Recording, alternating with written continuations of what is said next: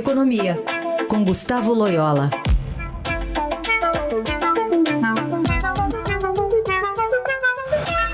Oi, Loyola, bom dia. Bom dia. Falar sobre o PIB, né? Porque teve um crescimento aí de 0,6% no terceiro trimestre deste ano. Ficou acima da expectativa, inclusive levou analistas a aumentar suas previsões de 1 para 1,2% no ano, uma média na média de 24 instituições financeiras consultadas.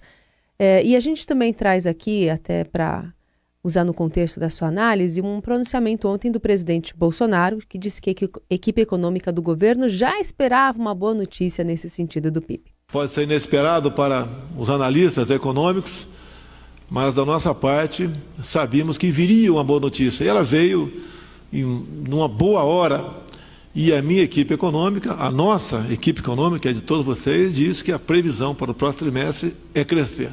O Brasil está crescendo. E no frigir dos ovos, tem alguma mudança para o cenário de 2020, por exemplo?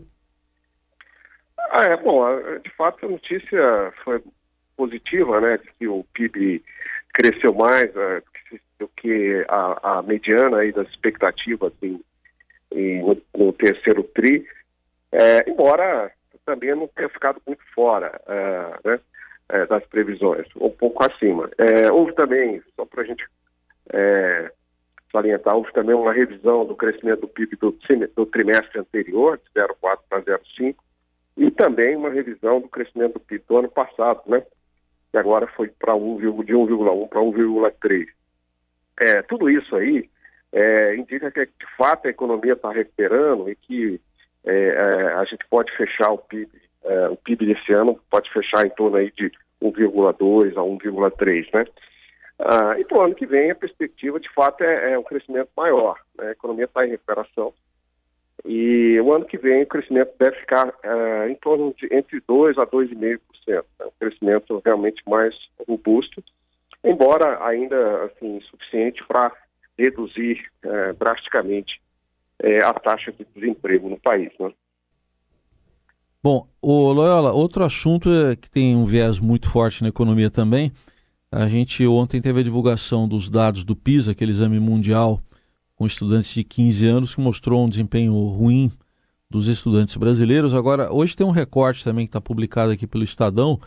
É, a nota que foi obtida por estudantes de escolas particulares aqui do Brasil colocaria o país na 11 primeira posição desse ranking de leitura, né, considerando só a leitura, ficaria à frente da Suécia, da Nova Zelândia, por exemplo. Agora, o resultado isolado das escolas públicas, aí o Brasil ficaria na 65ª posição entre 79 países. Como é que se dá esse impacto aí na economia, por exemplo? Ah, isso significa né, menor crescimento econômico, menor desenvolvimento, maiores desigualdades, né, mais pobreza, enfim, é, é, uma notícia, mais uma vez, uma notícia muito triste para o país. É, é, eu, eu diria assim que a, a, é uma notícia muito mais grave né, do que as notícias boas do PIB. O presidente poderia se preocupar mais com a educação, talvez menos com o PIB, porque a economia está se recuperando agora. Né? É, acho que é, é, é uma vergonha para o Brasil essa colocação. E quando a gente compara o que os países asiáticos fizeram nas últimas décadas, ou que fizemos no Brasil, é desolador. Né? A gente vê os resultados brasileiros são é, estagnados, estão estagnados aí há mais de uma década. E esse grande fosso né, que abriu, que se abre cada vez mais entre é, as escolas privadas e as públicas. Né? Então aqueles que podem pagar é, têm seus filhos em boas escolas, né? E a maioria da população é, fica com um ensino de pior qualidade, o que significa é, perpetuar a desigualdade para frente. Né? É realmente algo bastante preocupante e que a sociedade brasileira deveria se preocupar né, é, mais dizer, com, a, com a questão da educação. Aliás, tem reportagens recentes aqui do Estadão, por exemplo, falando sobre a fuga de talentos aqui do país, né? Que vão é, são, é mão de obra qualificada, né? São formados aqui é, em boas escolas e vão trabalhar fora do país, não ficando para aqui para justamente justificar esse investimento na educação.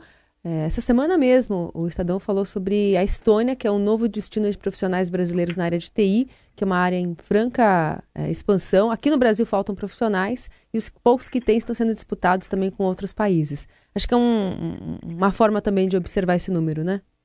Exatamente. É só ver a colocação da Estônia no PISA. Né? É. É, e, é, é, de fato um país muito digital. Claro que é país menor e tal, tem um, menor complexidade que o Brasil e tal.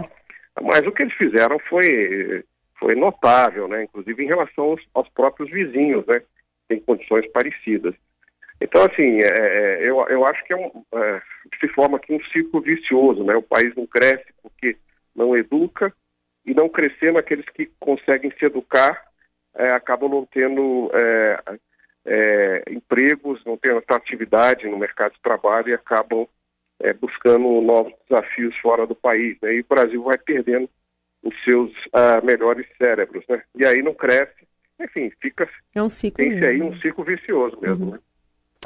Muito bem, esse é Gustavo Loyola aqui no Jornal Dourado. Obrigada, viu, Loyola? Boa quarta. Boa tarde. Tá lá.